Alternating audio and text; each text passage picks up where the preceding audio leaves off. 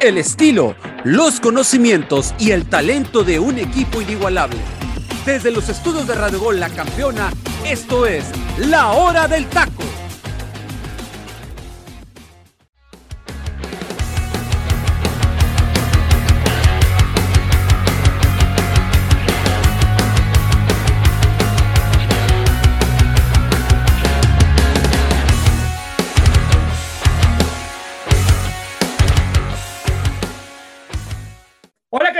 Buenas tardes. Dios me los bendiga muchísimo. Muchísimas gracias por estar aquí con nosotros en un programa más de la hora del taco. De verdad que muchas, muchas gracias. Dios me los bendiga. Buen provecho a los que están disfrutando de sagrados alimentos.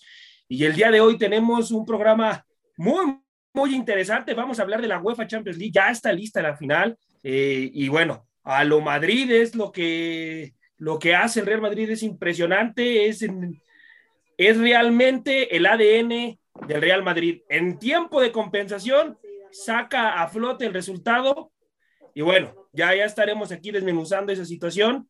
Eh, pero eh, quiero presentarles a todo el equipo que está conmigo el día de hoy aquí en la hora del taco y comienzo contigo, Angelito, ¿cómo estás, hermano? Buenas tardes, gracias por estar aquí, amigo. Muy buenas tardes, José Ramón, saludando a toda nuestra audiencia que nos está escuchando ahí en la hora del taco. Eh, un saludo para mis compañeros José Luis, el teacher y Freddy. Pues sí, una final de Champions League que ya está definida, una final que nos hace recordar aquella del 2018 en Kiev, como lo mencionaba mi compañero Freddy antes de entrar al programa. Va a ser muchos recuerdos, en especial para algunos futbolistas que vivieron esa final, ¿no? Esa épica final, que curiosamente el que destacó actualmente en el Madrid está más que borrado y se llama Garrett Bale. Recordar aquel golazo de chilena que hizo en Kiev, que le dio la número 13 al Madrid, pues bueno, ese jugador hoy está borrado, pero el madridismo está más que contento y como lo comentan, ¿no? ADN Real Madrid es lo que se ve en el fútbol de Europa, ¿eh? Así es, así es. Vámonos ahora a presentar al teacher Cineros. ¿Cómo está, teacher? Buenas tardes. Gracias por estar aquí, teacher. Eran buenas hasta que llegaste. ¿Cómo anda, teacher? Eran buenas hasta que llegaste y ese milagro. Sí, ah, como ahora sí, como ya perdió Pumas, ahora sí vienes a dar la cara, ¿verdad? Ahora sí vienes a dar la cara. Sí, sí, hasta apagas el micrófono para que no te diga nada, ¿no? Pero en fin, está bien. Bienvenida a la gente que nos escucha a través de la plataforma digital de Red Gol. Muchísimas gracias por estar aquí. Y tengo, lo, tengo el honor de estar con mis compañeros José Luis, eh, Eduardo, este, Ángel Eduardo García López y el señor de los pocos pantalones llamado José Ramón Fernández, que hoy sí vino a dar la cara, como perdió Pumas, ahora sí viene a tirar grilla, pues ahora sí da la cara el señor, ahora sí da la cara. Ya le, ya, ya le llegó el internet, teacher. Sí, ya, no, no, no, no, ya le puso 10 pesos al Movistar, entonces, entonces ya está aquí, pero déjalo, déjalo, Felito, le tenemos muchas guardaditas al señor, muchas guardaditas. Ahora sí, ¿no? Ahora sí, pero lo, que, lo bueno es que ganó mi Real Madrid, eso es lo bueno y lo interesante aunque le arda la cola a José Ramón porque es barcelonista el señor, pero le arde, le arde el fundillo porque pues es lo único que le queda de, de, sus órganos que tiene por ahí guardados.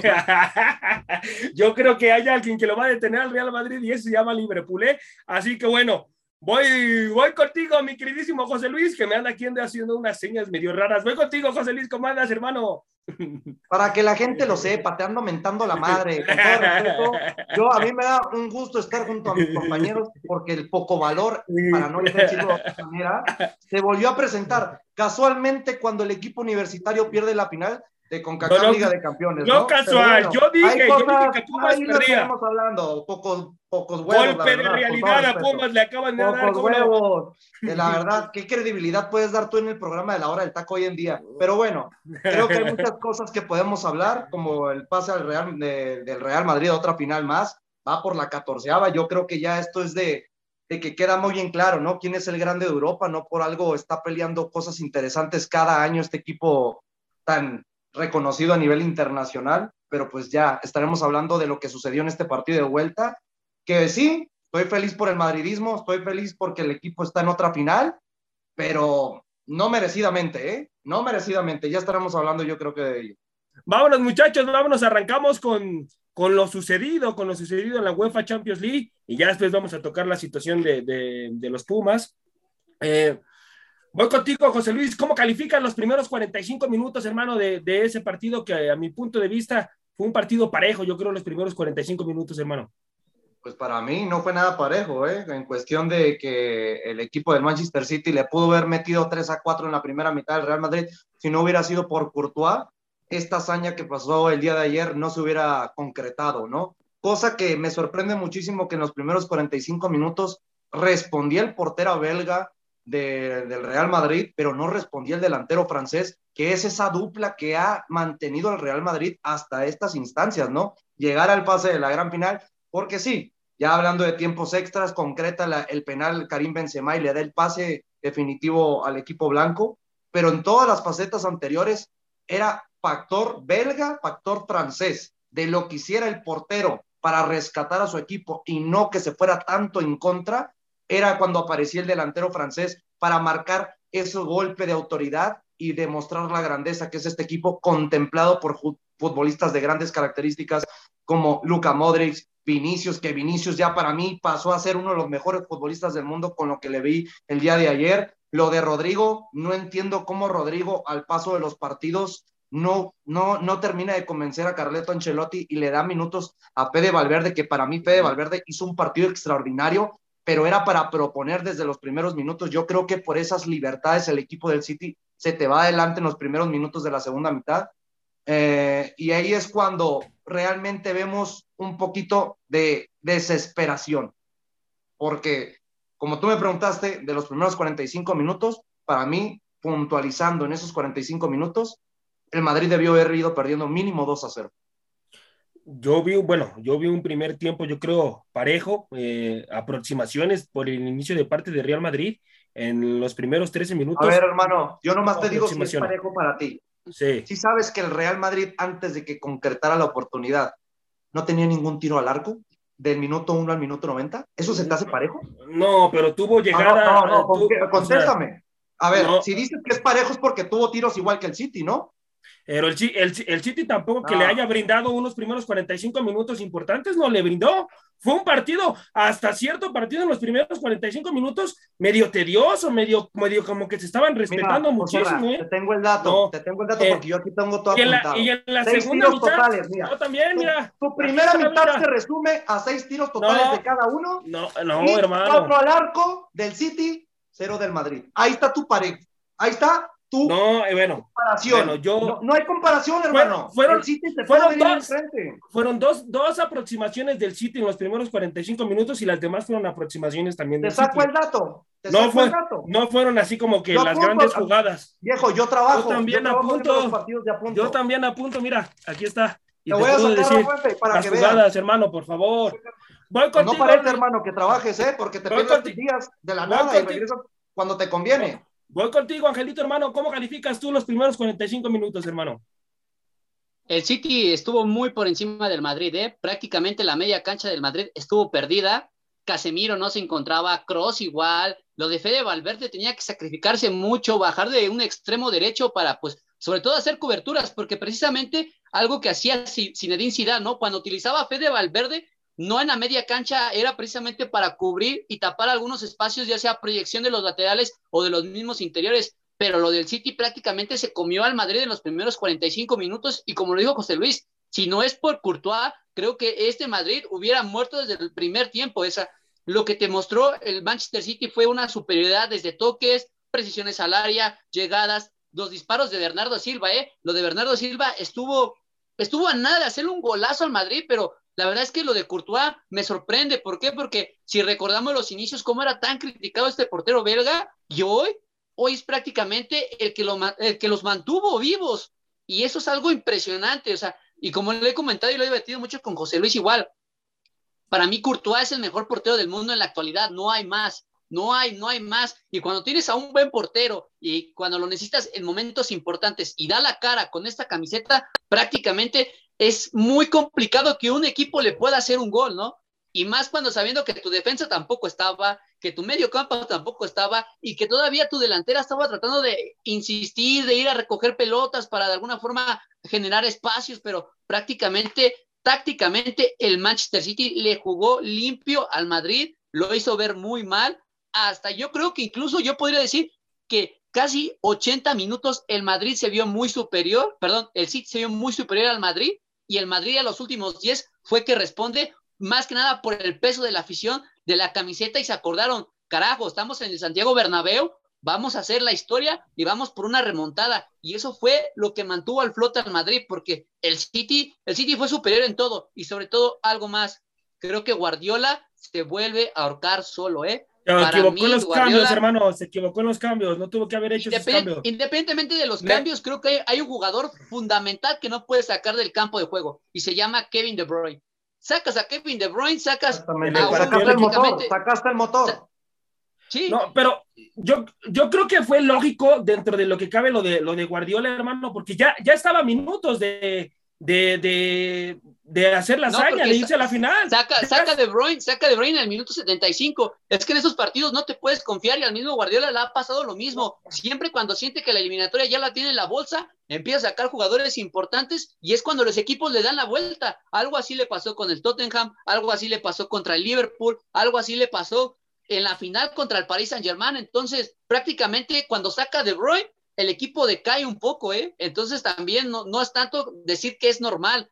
Curiosamente, ¿quién te da el pase en la, en la llave pasada? Te la da De Bruyne en el, en, el, en el ATM Stadium, que finalmente en el Wanda Metropolitano defendieron un poco más, pero también fue un jugador que aguantó hasta los 90 minutos porque era fundamental tenerlo en la cancha. Cuando lo sacas prácticamente le quitas toda la visión que pueda tener el Manchester City, ¿eh? toda, toda, en cuestión táctica, en cuestión de posesión, en cuestión incluso de aproximación a llegadas a gol. ¿eh? Entonces, para mí lo de De Bruyne fue el, el peor error que pudo haber cometido Guardiola el haberlo sacado. ¿eh? Sí, al minuto 77, 75 fue donde hizo los cambios eh, 32, el, director técnico de, del City. Entonces, bueno, yo creo que ahí, ahí también se, se equivocó en esa situación. ¿Cómo califica el encuentro, teacher, de Karim Benzema? Híjole, no fue el mejor partido de Karim Benzema, no lo fue. Yo esperaba mucho más. Por eso es que este Real Madrid no tuvo la pegada que había tenido en los otros, en los otros partidos. Karim Benzema estuvo totalmente desaparecido hasta que empieza los goles en el cierre del segundo tiempo, cuando no da por perdido ese balón que lo saca ya prácticamente la raya y que la pose es un pase para abrir el marcador para el Real Madrid, es en ese momento cuando el gato se hace presente. Ya después, el gato como que agarró la onda que, ah, no estoy jugando o, ando perdido, no sé qué es lo que traía Karim Benzema, y es cuando vuelve a entrar al área, marcan el penal y ya, hasta ahí fue lo de Karim, pero eh, fue un aporte muy, muy importante lo de Karim Benzema, pero fueron unos minutos porque después estuvo totalmente perdido. José nada más para puntualizar lo del primer tiempo. 49% de posesión de balón del Madrid, 51 del United. Seis tiros, como ya lo había dicho José Luis, al arco y seis tiros también del Manchester United. O sea, estuvo parejo. Yo lo que te puedo, del, City, perdón, del City. Lo que sí te puedo decir, eh, José Ra, es que yo los primeros 10 minutos, si acaso, del Madrid, estuvieron regulares. Sí, sí, sí. Regulares, no puedo decir buenos, estuvieron regulares. Pero de poco a poco el City se, fue dañando de la situación hasta que el primer tiempo lo pasó por encima. No se, no se reflejó en el marcador. ¿Por qué? Porque Thibaut eh, Courtois, la verdad, tenemos que decirlo, es el mejor portero de la tierra. O sea, es el mejor portero del mundo. O sea, si no es por él, este Madrid no pasa a la ronda final. Sí, no, no, definitivamente. o sea, él tuvo, le, tuvo varias, incluso ya está en la parte final.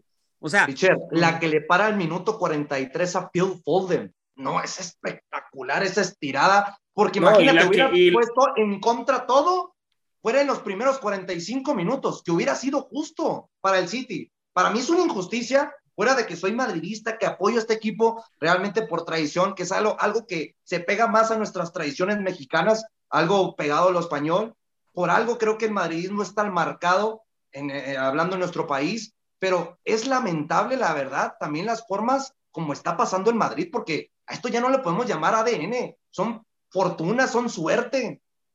Se dice, bueno, yo escuché, eh, escuché, bueno, y le mando un saludo a mis alumnos de, de, ayer eh, en, los salones de tercero de secundaria que estuvimos viendo el partido de Champions. Le mando un saludo a, a, Jorge, este, que la verdad puso su cuenta ahí de la plataforma que transmite los, los partidos en vivo. La verdad ya tiene el 10 el compa, ya tiene el 10 mi estimado Jorge, porque la verdad se, se, la rifó. Y con honores, tichere. Claro, claro, claro. Y lo mejor del caso es que le va al Madrid. Yo, era, yo y él éramos los únicos que estábamos con el ver los demás, unos barcelonistas que obviamente así como alguien que aquí no tiene pantalones, este, que le iban al Barcelona y otros que sí estaban con el City, ¿no? Yo nomás, yo, yo calladitos, pero cuando cayeron los goles, madre mía, la, lo que nos echamos a correr ambos, ¿no? Pero lejos de eso, eh, yo creo que, el, bien lo dijo José Luis, el guardiolismo pierde su total credibilidad. Si no, ustedes lo dijeron, ustedes que son los expertos, José Luis, Angelito, eh, ustedes lo dijeron, si no es este momento cuando eh, Pep Guardiola tenía que levantar una Champions, si no era este el momento con el City, yo creo que ya el momento ya pasó, ya no va a ser, ya no va a ser. Muy favorito el Liverpool, eso sí lo puedo decir, el Liverpool es un equipazo, pero pero obviamente los que le vamos al Madrid sabemos lo que el Madrid tiene para poder también levantar el título. Ahora bien, el Madrid no tiene el equipo que quisiéramos los, Madrid, los que le vamos al Madrid, mejor dicho, eh, no tiene el equipo, esa, esa profundidad de plantel que lo puede tener un Liverpool o un mismo Manchester City, ¿no? Sí, a ver, teacher, a ver, yo creo que muchos futbolistas del Real Madrid hoy en día serían titulares en cualquier equipo que lo pongas del mundo, ¿eh? El problema yo siento, José Luis, no sé mi apreciación y tú corrígeme aquí que tú eres el experto, siento yo que no están algunos en su momento así eh, rimbombante. Yo siento que los que mueven... Uno que otro. uno que otro. yo siento que los que mueven a este equipo, que son Benzema y Courtois, de ahí en fuera, de, ahí en fuera, este, este chavito moreno, el que ayer estuvo, pero... Camavinga. Camavinga, es Camavinga, Camavinga. Es un monstruo, Camavinga. No, Camavinga. Desde, el, del, Rennes ya lo demostraba. Camavinga e, es, fue el revulsivo, o sea, traía vuelto loco a, esa media, a esa media cancha con su velocidad y todo lo demás, ¿no? Entonces, pero yo siento, yo siento que eso es lo que le falta, pero hay una clave en este Madrid aparte de Benzema y de Courtois, la dirección técnica. Carlito Ancelotti se la sabe de todas, todas y le ganó la partida táctica a Guardiola. Guardiola, Guardiola, como, como bien lo dijo Angelito, o sea, saca a hombres claves en el momento que él siente que ya puede tener el triunfo, el, el, triunfo en la bolsa, y es ahí donde yo siento que también se pierde. Pero, José Luis, tú eres el que le sabe más este negocio del fútbol europeo. No, no, no es tanto, teacher, no, porque realmente todo lo que has dicho creo que ha sido de una muy buena manera para aportar con esto que estamos hablando del partido de vuelta del día de ayer en el Santiago Bernabéu. Pero para mí el punto clave no es tanto ver sacado a Kevin De Bruyne, como dice Angelito, que sí, sacas a tu motor, sin ninguna duda era el futbolista que te genera en cualquier minuto, cualquier espacio que tenga. Realmente lo podemos comparar lo que es para el Real Madrid hoy en día, Luka Modric. Es lo mismo. Si sacas a Luquita, el Real Madrid se te viene abajo, cosa que pasó. Pero principalmente con la frase que yo me quedo y le mando un saludo a un compañero de nosotros que bien lo conocen ustedes, se llama Santiago Vázquez, que hasta yo le mencioné, estábamos hablando durante el partido y le dije, ¿sabes cuál fue el error de Pep Guardiola? Que traicionó su ideología guardiolista. Se retrasó sabiendo que tiene un equipo súper ofensivo para tocar. Lo primero que hizo, metiendo el primer gol, es retraer el equipo y jugar, aunque usted no lo crea, al estilo del Cholo Simeone, a lo Atlético de Madrid, porque de ahí ya no generó oportunidades el equipo del City. Tuvo que proponer el, Real Madrid y meter esas dos anotaciones para que en los tiempos extras volviéramos a ver ese idea guardiolista plasmada en el terreno de juego. Pero cuando mete el mismo gol Royal Mares, es cuando el mismo Pep Guardiola se traiciona a sí mismo, se mordió la mano que le da de comer. Y bueno, se la volvió a aplicar, muchachos, ¿eh? se la volvió a aplicar a Ancelotti, a, Pep Guardiola en las semifinales de 2013-2014. El Real Madrid de Ancelotti eh, ganó, ganó en, el Santiago Bernabéu un gol por cero y después eh, va al Arias, a la, Arias Arena y le mete cuatro. Entonces ya, ya, ya lo trae ahí, ¿eh? Ya lo trae ahí de, hijo, de, cierta manera, a Ancelotti, a Pep Guardiola. voy contigo, mi queridísimo Angelito ya se tiene que ir eh, eh, Pep Guardiola, hermano, del, Manchester City, hermano. No, no creo que se vaya. Eh, es, un, es un personaje que ya está muy cómodo en la institución porque ya lleva años trabajando, porque prácticamente los dueños del equipo trabajan un proyecto con él, con, con, Pep Guardiola, ¿no? Yo creo que la única forma de que Pep Guardiola se vaya es porque él prácticamente decida que ya llegó su tiempo, que ya llegó su fin, pero mientras, mientras tanto la directiva no va a hacer presión, eh, ya lo hemos comentado y lo comenta mucho José Luis, y en ese aspecto sí, eh, o sea, la afición inglesa pide más el título de liga que la Champions League, ¿no? Entonces, mientras sigan dándole títulos de la Premier League a la afición del City, va a ser imposible que saquen a Guardiola de ahí. O sea, la única forma que Guardiola deje al City es porque él ya no quiera seguir en la institución.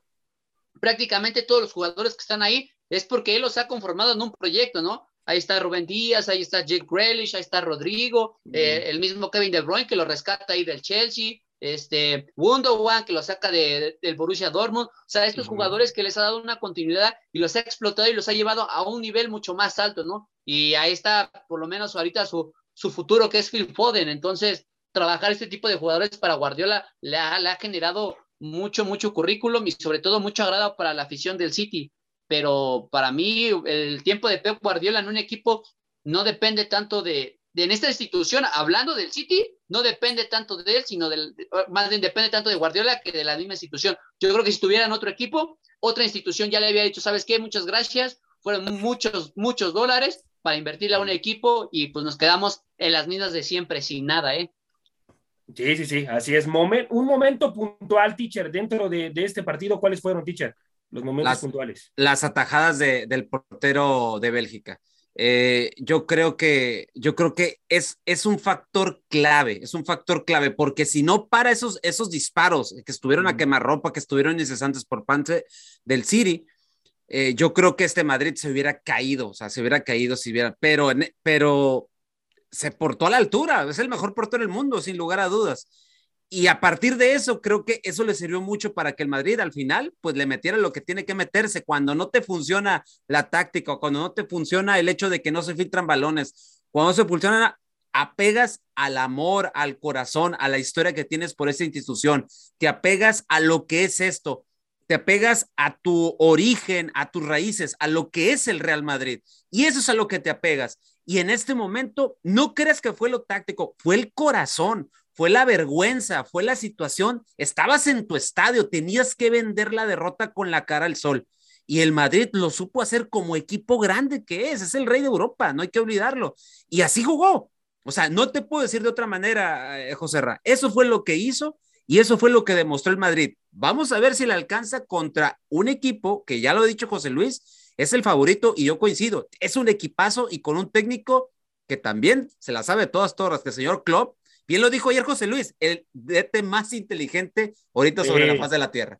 No, teacher, y, para contemplar, para mí el mejor técnico del mundo hoy en día, ¿eh? lo de Jürgen Klopp es monstruoso, eh, porque ayer no tuvimos la oportunidad ¿no? de tocar el tema de lo que pasó contra el Villarreal, pero se dieron cuenta, para resumir lo que pasó el día de ayer, cómo el Villarreal en los primeros 45 minutos se va 2 a 0 y todos decían, se va a hacer la histórica. No, es que Jürgen Klopp es tan inteligente que primero fogueó, sacó todo lo que tenía que dar para cansar a estos futbolistas del Villarreal y fundirlos para los segundos 45 minutos.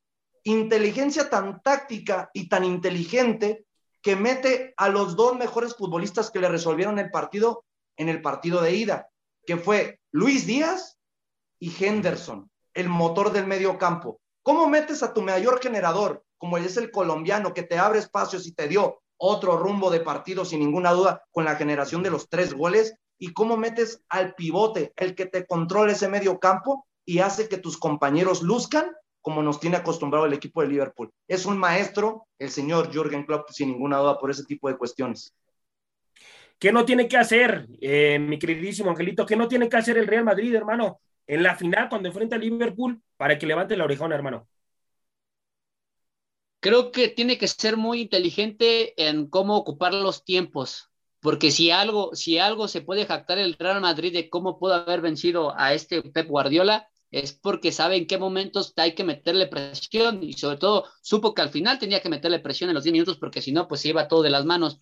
Yo creo que tiene que manejar bien los tiempos, eh, ser inteligente a qué futbolista les tiene que hacer una marca personal, porque lo de Mohamed Salah, lo de Sadio Mané, son jugadores muy peligrosos, sobre todo por los extremos, ¿no? Porque parten de un extremo, pero ellos interiorizan un poquito más porque curiosamente le da más cabida a los laterales, que son los que le generan más profundidad, pero estos mismos extremos, que es Mohamed y que es Sadio Mané, siempre llegan al área de forma directa, ¿no? Y quedan mano a mano con el portero, siempre quedan en una especie de diagonal. Entonces la defensa del Real Madrid tiene que estar muy atenta y creo que hay una debilidad del Madrid y de la cual me preocupa, pero por lo menos ayer dio, dio una cara o trató de sacar una revancha, ¿eh? lo de Dani Carvajal, el partido de ida con el Manchester City, lo hicieron ver muy mal, ¿eh? Por lo menos en el partido de ayer metió una asistencia que pues le da, le da vida a este Madrid y creo que es el lado más, más débil que yo le veo a este Real Madrid, el cual también el Liverpool puede aprovechar, pero tiene que ser muy inteligente porque este equipo es muy, muy dinámico, presiona bastante alto, te roba la pelota, te asfixia, trata de cerrarte los espacios de forma, ahora sí que de inmediata. Es un, es un fútbol que no se cansa y entonces el Madrid tiene que ser inteligente porque hay jugadores que ya no les da tanto el ritmo o ya no les da tanto esa, esa agilidad dinámica que sí tenían antes, ¿no? Un ejemplo Tony Cross, un ejemplo Luca Modric, ¿no? Que son de los jugadores que tanto se habló en aquella, en, en aquella tripleta que ganó de Champions seguidas, pero que hoy actualmente ya no te dan ese, ese, esa parte dinámica. Entonces, por ahí el Madrid tiene que ser muy inteligente en cómo manejar esos espacios, cómo manejar esos tiempos para ir poco a poco destruyendo hasta el Liverpool, porque no le puede jugar al tú por tú, porque en cuestión de eso, pues el Madrid va a salir más que, más que goleado, ¿eh? incluso yo lo podría decir. Ok. ¿Quién tiene mejor sistema de juego, teacher? ¿Quién tiene mejor sistema de juego, Ancelotti o, o Klopp? No, eh, el Liverpool con Klopp. O sea, y, es porque, eh, como te lo dije, ¿no? Es el, es el, es un DT muy, muy inteligente que sabe manejar el equipo con sus tiempos, que tiene a jugadores que ahorita están en su, en un momento muy determinante. Eh, Sabio Mané es, es, es uno de los, de los jugadores que está, está en, en su mejor momento que Salah se quiere sacar esa espinita contra el mismo Madrid y que él mismo lo pidió. Entonces, eh, y tiene otro, y tiene más playa de jugadores que tienen, tienen todo para, para levantar la orejona el día 28 de mayo. Pero enfrente, pues también tienen a un Madrid que obviamente, pues va, espero que yo venda muy cara la derrota y, espero que saquen, el, saquen la cara como la sacaron el, eh, eh, el, día de ayer, ¿no? Porque si te, si te, porque te puede pasar por encima el, Liverpool, pero el Madrid también tiene que apegarse a una buena estrategia de, de partido, de juego, ser inteligente y saber en qué momento tiene que atacar y tiene que replegarse y defender bien. Entonces, eh, pero Liverpool tiene una pegada tremenda. Entonces, cuidado, cuidado, porque aquí sí, el Liverpool es el que puede, de, cierta manera, como dijo Angelito, puede ver goles y puede llevarse una goliza tal vez de antología.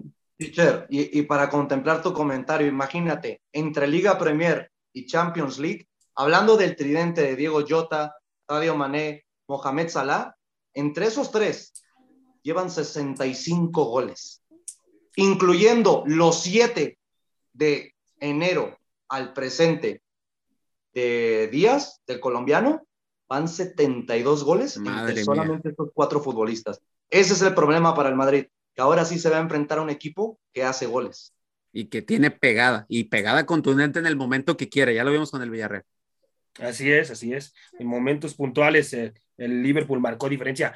Eh, mi queridísimo José Luis, hermano, ¿quién tiene futbolistas que te pueden cambiar un resultado, hermano? Yo sé que Liverpool a lo mejor tiene futbolistas más puntuales, pero yo siento que el Real Madrid tiene futbolistas que te pueden cambiar un resultado sí o sí. Y está Karim Benzema, el mismo eh, Modric, también con su calidad, puede ser un futbolista que marque muchísima diferencia también.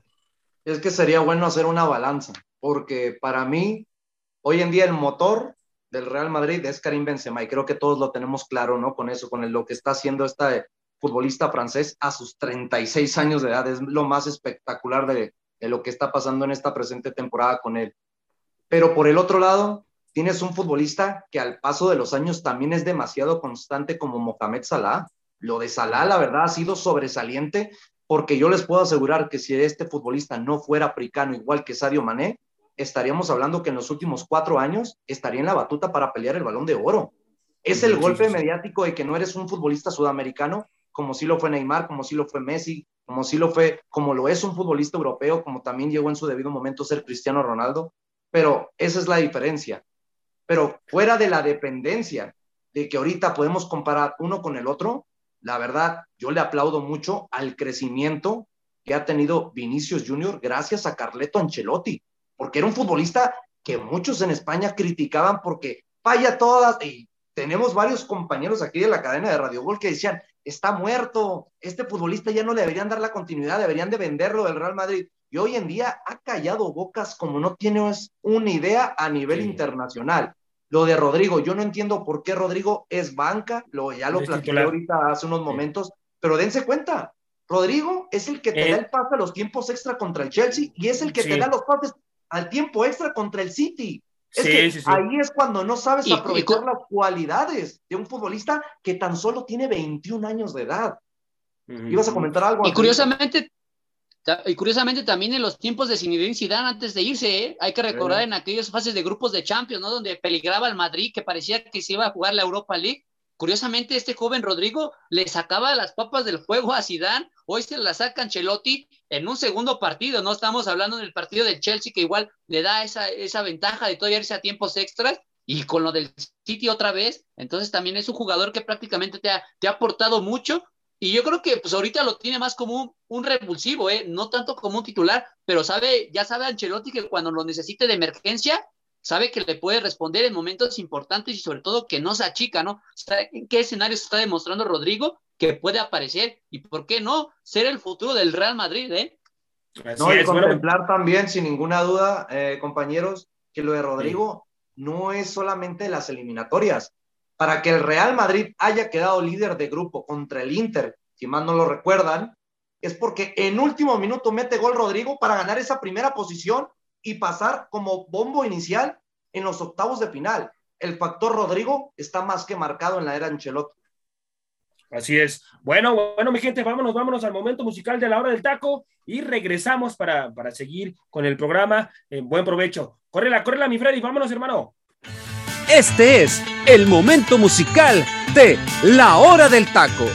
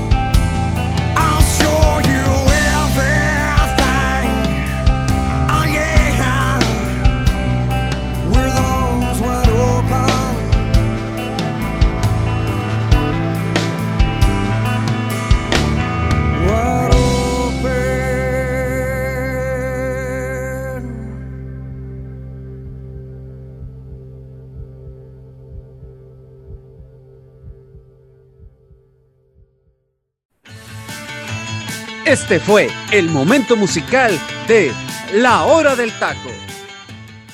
Estamos de vuelta, mi gente, estamos de vuelta aquí en La Hora del Taco. Tremenda, tremenda rola, teacher. Háblenos, por favor, teacher, de esta rola.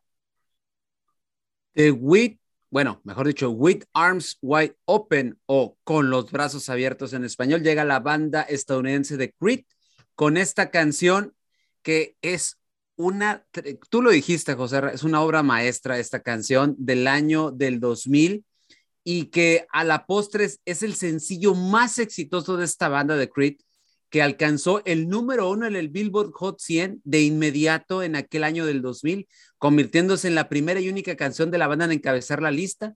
La canción recibió los honores en la 43 entrega más de los premios Grammy en el 2001, siendo nominada a Mejor Interpretación Vocal de Rock por Dúo o Grupo.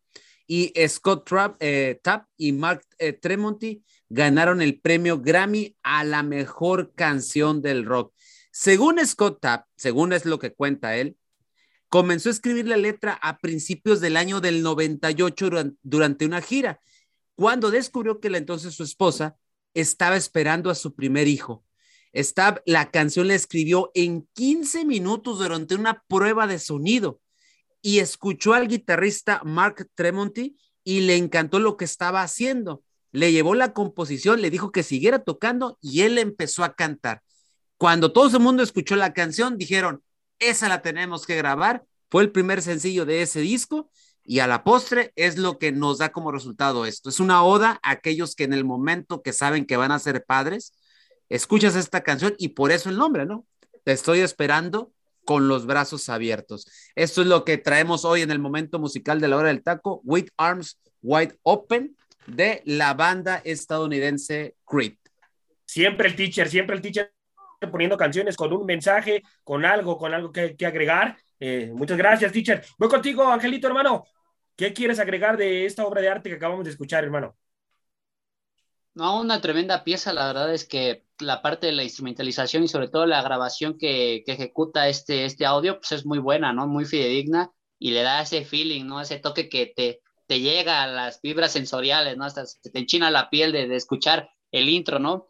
La verdad es que tienen una influencia bastante ahí de, de, la banda, de las bandas noventeras, ¿no? Ya lo comentó el teacher, que esta canción fue escrita en el 98 y creo que también corresponde, ¿no? Eh, a pesar de que fue publicada en 2005, corresponde más que nada a la parte musical. Las influencias ahí se ven muchos de bandas como Pearl Jam o como Stone Temple Pilots, que por ahí más o menos va el vocalista, ¿no? También incluso ahí haciendo los rangos vocales parecidos a, a, estos, a estas bandas, ¿no? Que, que mencionó, pero pues muy buena, muy buena canción, la verdad, disfrutable, ¿eh? disfrutable. José Luis, ¿algo que agregar, hermano? No, solamente pues ya contemplando, complementando, disculpa, el comentario de mis compañeros, que la verdad es una extraordinaria canción. Yo sí conozco a la banda Creed, es gracias a esta canción. Sí, bueno, bueno, tremenda, tremenda obra de arte, teacher, y vamos a ver, vamos a ver qué se nos viene en esta semana también eh, de música. Vámonos, muchachos, vámonos para seguir con el programa. Eh, hay que hablar, hay que hablar desgraciadamente de lo que le sucedió a Pumas y, con Seattle Sonder. Voy contigo, teacher. ¿Cómo, ¿Cómo calificas, teacher, esta situación de Pumas? ¿Por qué pierde Pumas, teacher? ¿Cuáles fueron los momentos puntuales de la derrota? ¿Y por qué te regodeas de hablar de Pumas ahora sí? Eh? hasta la carita te cambió y todo lo demás. Tremendo hipocritazo. Ahora resulta. Sí, sí, sí. es un momento de defenderse, teacher, pero lo peor del caso es que no sabe lo que le tenemos preparado. Exactamente. Bueno, eh, ya viendo, ya eh, entrando en materia, pues desafortunadamente se rompe una hegemonía de 17 años de la Liga MX ganando, pues prácticamente la Liga de Campeones de la CONCACAF y Pumas, pues deja mal parado el fútbol mexicano y pues eh, después de mucho tiempo, pues no habrá Mundial de Clubes para la Liga MX, ya sea el representativo que sea, ¿no? Entonces, por primera vez en este formato, pues la, eh, Liga de Estados Unidos va a asistir a un Mundial de Clubes a través del Seattle Sanders, que dicho sea de paso, eh, el un dato revelador que me dio José Luis antes de entrar al aire, Seattle Sanders no perdió ningún partido, ningún partido en, esta, en este torneo, empató todos los del local digo, todos los de visitante, perdón, y ganó todos los de local. O sea, de esa magnitud. Dejaron a un lado la MLS por dedicarse a la Liga de Campeones de la CONCACAF. El resultado ahí está. le gana bien un equipo de Pumas que totalmente desarticulado, un Pumas que no tuvo pegada, que no tuvo llegada, que las, que, las pocas que tuvo las desaprovecha, que en un primer tiempo donde creo que la desesperación empieza a ser presa muy fácil de Pumas al principio del partido, donde imagínate, iban alrededor de 15 minutos, 20 minutos y Pumas llevaba ya 13 faltas y Seattle Sanders llevaba solamente 4, si no me equivoco. Entonces, ahí es donde te dabas cuenta que la desesperación fue presa de ellos. Y en un momento de una falta, es como cae el primer gol del Seattle Sanders, que era un autogol, ¿no? Que se le contó como gol al estadounidense, eh, al equipo estadounidense, perdón y es lo que te lleva la postre a que el Seattle Sanders se fue tomando dominio del partido. Por más Pumas que quiso recapitular y todo, no lo logra hacer. Y cuando ves que sacan al hombre pivote de este equipo, en, Leo López, prácticamente le estabas entregando el control de la media cancha al equipo de Seattle y Lodeiro los empezó a tener huertos locos al equipo de Pumas porque todo entró por el centro y a partir de ahí Seattle Sanders se dedicó solamente a cazar. O sea, si hubiera estado Leo, si hubiera seguido, Seattle estaba jugando al contragolpe, estaba cazando literalmente al Puma y lo logró. Cazó al Puma y lo cazó de una manera, pues ahora sí que muy metódica, muy sistemática, muy fría y que cuando cae el primer, el primer gol, pues obviamente Pumas pudo haber hecho más. Cuando cae el segundo, Pumas se desarticula por completo. Ya cuando cae el tercero, pues prácticamente ya era un Pumas que estaba totalmente desdibujado y que me da mucha tristeza por, lo, por la gente que le daba Pumas, porque la verdad, ellos tal vez sí esperaban más. Yo esperaba ver un poco más de garra, de ímpetu, de corazón por parte de Pumas. Le mando un saludo a Saguito, que ayer en el grupo donde estamos todos comentaba, este Pumas parece un Pumas de la jornada 3. Y tiene toda la razón. O sea, no se vio la intensidad que nosotros, que yo al menos yo dije ayer, que era lo que yo esperaba de este Pumas, no se vio esa garra, ese ímpetu. Pero mira, hay que felicitar a Pumas. Hay que felicitar, ¿por qué? Porque con poco hizo mucho. Ahora, se viene un momento muy clave, se tienen que quitar ese chip para ponerse el chip de la liga. ¿Quién te dice, José Ramón, que yo sé que tú los das por muerto desde hace como dos años a Pumas y que cada vez que entras y que das la cara y que tienes la valentía, bueno, si es que la llegas a tener, para entrar al programa, dices tú que esos Pumas están muertos. ¿Qué pasaría, José Ramón, si el domingo van y sacan el resultado en cancha de Guadalajara frente a Chivas Rayadas? Es lo que yo, yo es lo que me pongo a pensar. Lo dudo, porque el no creo. juega muy, es un factor muy importante, pero mucho va a tener que ver Lilini en recapturar, en, en ponerles confianza, en, en, que les se saquen rápido esta, esta situación anímica para que encaren con todo la eliminatoria de repechaje, porque donde lo hagan, cuidado, porque entonces Puma se vuelve un total acertijo en lo que resta del torneo en caso de pasar por encima de Chivas. ¿Qué les tiene que decir Andrés Lilini y José Luis a sus, a sus muchachos para, para levantarlos y ir a competir con Guadalajara, hermano? Pues primero que nada, que ya pasó la final, que pues fuera de que la hayan perdido, pues el equipo trató de plasmar lo que el entrenador les debió haber mostrado, ¿no? En los entrenamientos previa a este partido. Yo creo que hay muchas cosas que se pueden rescatar, ¿no? Porque para mí Lilini se traiciona a sí mismo con el planteamiento que saca desde el inicio. Sorprende mucho que hasta Angelito lo dijo el día de ayer, Washington Corozo no te responde jugando de titular. Es tu mejor revulsivo, lo tienes que tener en la banca. ¿Para qué? Para que en momentos importantes el futbolista salga con ese protagonismo de querer realmente poder aportarle algo a sus compañeros. Y sí hizo una jugada muy interesante. A mí me llama mucho la atención una jugada que llega a desbordar y deja solo a, un, a uno de los chavitos canteranos de Pumas, no me acuerdo muy bien cuál es su nombre, y tiene el cabezazo para realmente poner el empate a uno a uno momentáneo y se la pone al portero, se la da a dirección del portero. Y ahí es cuando yo creo que el equipo de Pumas poco a poco cae automáticamente en la desesperación. Pero yo creo que principalmente es darle vuelta a la hoja como todo profesional, como toda persona que vive su vida día a día, porque todo fracaso los lleguemos a tener eh, cada uno de nosotros y creo que ellos como futbolistas fracasaron en la final de CONCACAF Liga de Campeones. Ahora darle la vuelta a la página y ver lo que se puede lograr en la liga local, que ya en la última jornada le pegaste al líder del fútbol mexicano y por qué no puedes dar la sorpresa de llegar hasta las instancias finales. Angelito, hermano, ¿se sintió la baja de Mozo? hermano? ¿Realmente Pumas sintió la baja de, de Mozo? Tal vez en la parte a la ofensiva, ¿eh? en la defensiva no lo hizo tan mal este joven Galindo, la verdad es que respondió mm. bien. Creo que el primer factor para mí que Pumas no gana esta, esta liga de CONCACAF es el planteamiento, independientemente de los jugadores. Eh, trató de hacer ahí un 4-4-2, pero sobre todo el 4 en media cancha lo hizo como una especie de rombo, dejando ahí a Leo López como media punta, en contención a Meritao y dejando abiertos como medio interiores a, a Rogero, perdón, a Diogo y a este, ya, Washington Corozco. discúlpame, eh, Angelito, pero Diogo, malísimo. Exactamente, y, y, deja de eso, el espacio que dejaban a mitad de cancha, o sea, dejaban grandes espacios, el equipo se veía muy abierto, entonces prácticamente el Seattle Saunders prefería atacarte de dos formas, o ya sea recuperar la pelota desde media cancha, lo que era el centro, y a irse a la, a la parte de las laterales, porque incluso ni siquiera habían jugadores que estuvieran pegados a las bandas, ¿no? Porque sabían que ya el mano a mano directo lo tenían con los laterales. Otra de las cosas que Pumas por ahí, deja, deja la que mencionaste tú, José Luis, la que mete el centro Washington Coroso, la que se pierde en el primer tiempo antes de que ah, solito. antes de que se acabara la primera mitad. Así es, que se la pone por arriba el portero.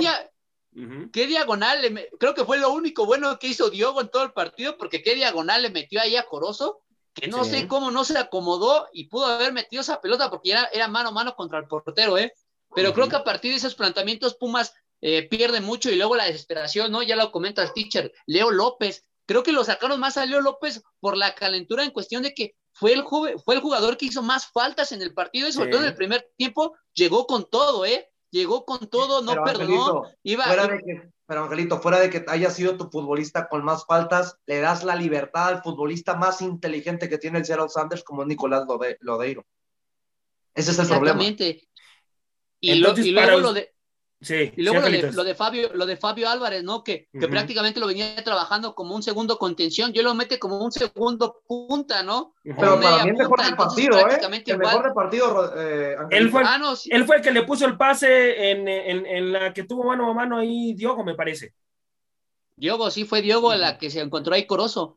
Pero prácticamente a mí, para mí lo de Fabio Álvarez lo veo un poquito mejor de contención cuando se apoya más con, con Meritao. Lo veo un poco mejor ahí Creo que con Dineno no había esa coordinación.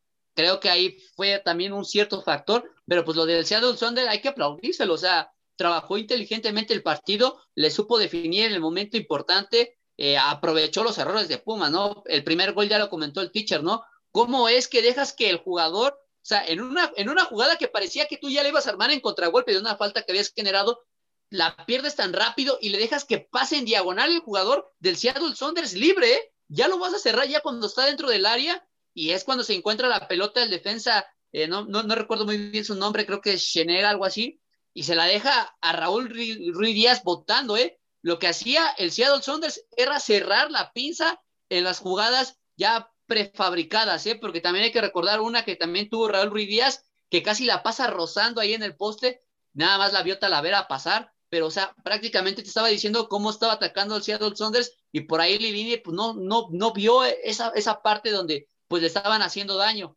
que ya al final creo que con el segundo gol Pumas decae bastante y le cuesta mucho trabajo ya responder cuando... Pero bueno, para los amantes de los videojuegos, específicamente en el FIFA, el segundo gol es de FIFA. Realmente el toque, la libertad con las que les la, la, movilidad del equipo del Seattle Sanders es un golazo. Yo creo que Realmente, si nos ponemos a analizar los goles que vimos en las eliminatorias de octavos de final hasta la presente final, fácilmente es uno de los mejores dos a tres goles de la temporada, ¿eh? Por la cuestión de, de, poder generar un contragolpe de excelente manufactura. Sí, tocan, tocan muy rápido el balón y el pase tocar que y le puso Loreino, ¿no? A, Ruiz, a, Ruiz, Díaz, ¿no? O sea, parecía que iba a disparar, pero nada más acomodó el cuerpo para poner el pase, ¿no? Y lo dejó mano a mano a Ruiz Díaz contra Talavera y fue un buen gol, o sea, desde cómo la fabricaron, ¿no? Incluso fue desde salida del portero al medio campo, al extremo y abrió, o sea, prácticamente fue una jugada de cuatro toques. O sea, es increíble que en cuatro toques a Puma le hayan hecho daño y le hayan generado un gol de esa manufactura. Teacher, Pumas, Pumas va a estar en liguilla, Teacher, o Guadalajara le va a volver a dar otro golpe de realidad a Pumas. Híjole, mira, todo depende del, trabajo eh, anímico que tenga Lilini con los Pumas. Todo depende de eso, pero híjole, le va a costar muchísimo trabajo, le va a costar mucho trabajo. Eh, a mí, te soy honesto, me encantaría ver que Pumas avance, pero siendo realistas, creo que Guadalajara la tiene, tiene todo para avanzar. Tiene todo para avanzar. ¿Concuerdas, Angelito, con lo que dice el teacher? Sí, lo, tiene todo. Tiene jugadores en su momento, bien enrachado, trae un técnico con una ideología bastante buena para el equipo y sobre todo tiene plantel. O sea, tiene más plantel que Pumas. Pumas, los jugadores experimentados son los que mete de titular y los demás pues son gente que pues viene de cantera. Entonces, para mí Guadalajara tiene un paso más por encima que, el propio Pumas. ¿Pasa, pasa el equipo de Guadalajara, eh, José Luis, a la liguilla, hermano, o Pumas? No, Guadalajara. Yo lo vengo platicando desde tu ausencia, que el equipo de Guadalajara para mí es el caballo negro del fútbol mexicano y va a ser para mí temporada. Ok, bueno, vamos a ver, vamos a ver qué es lo que pasa con, el equipo de Pumas. Eh, Angelito, ¿ha dejado de ser un equipo importante del fútbol mexicano Pumas? ¿Un equipo grande del fútbol mexicano, hermano? Quizás en la parte de los directivos, ¿eh? creo que los directivos han olvidado esta institución, le han, le han dado pues prácticamente de todo. Y qué, qué curioso, ¿no? Estabas trayendo técnicos de renombre, técnicos que pues pudieran darle otra cara a la institución y que hayas mejor tenido que ir por el formador de estos jugadores jóvenes para que le diera otra cara. O sea, qué curioso que con Andrés Lilini, Pumas empezó a tomar cierto protagonismo, que su primera temporada fue muy buena, que no por algo quedó en segundo lugar y llegó a la final, pero que quizás ya las siguientes temporadas, obviamente porque no tienes la plantilla tan redonda y que te la tienes que jugar con jóvenes canteranos, pues ha respondido quizás en los momentos que uno no, no pensaba, ¿no? Y pues llegar a una semifinal en el torneo pasado creo que tampoco es poca cosa. Con lo poco que tiene Pumas, para mí ya en ese aspecto está tomando cierto protagonismo que ya había olvidado con la gente anterior, ¿eh? La verdad es que Pumas está respondiendo poco a poco y sobre todo porque estos jugadores le tienen confianza a su técnico. Teacher, ya para cerrar el programa, teacher, si Pumas no llegara a pasar a liguilla, teacher, ¿en dónde se tiene que sentar a analizar la directiva para traer refuerzos a Pumas, teacher, y puede ser un equipo más competitivo? Yo pienso que, con lo que tienen, José Ra, con lo que tienen, eh, está bien. Solamente yo creo que sí hacer unos cambios, sobre todo eh, en media cancha. Eh, en media cancha debe de haber un cierto cambio y seguir trabajando las fuerzas básicas. Esa es la clave con estos Pumas. Si acaso por ahí a lo mejor hacer el cambio con lo de Diogo, yo todavía, después de esto que pasó en Liga de Campeones, yo creo que ya le daba las gracias. Malísimo, malísimo. Yo le daba las gracias y buscaba a alguien más. desde que llegó al fútbol mexicano, es malísimo ese delantero brasileño. Lo único bueno fue aquel gol que le hizo al América, ¿no? En aquella liguilla. Y, de eso, y, de eso vive. Y de eso va a vivir en el fútbol mexicano. Exacto, por eso y de eso vive. Entonces, ya de, ahí, a, fin de cuentas, tiene todo y que obviamente mantengan a Lilini en, en la dirección técnica. Porque, repito, con poco ha hecho mucho este director técnico, un director técnico inteligente, trabajador y que sabe qué es lo que tiene que hacer en las entrañas, en las, en, ahí en cantera, para poder darle eh, amplitud a este, a este equipo que sabemos que no se caracteriza por tener el gran billete, pero que lo que le caracteriza a la institución de Pumas es que está regresando a sus orígenes, a sus raíces, que es trabajar la cantera con gente experimentada y con extranjeros que te vengan a aportar, no a, ¿cómo se llama?, a quitarle espacios a la gente que va subiendo a primera división. Bueno, mi gente, esto ha sido todo el día de hoy aquí en la hora del taco. A nombre de mi compañero José Luis, Angelito y Delfino Cisneros, José Ramón en conducción. Hasta la próxima. Por hoy, esto fue todo. Los invitamos a que nos acompañe mañana a través de Radio Gol La Campeona en su programa La Hora del Taco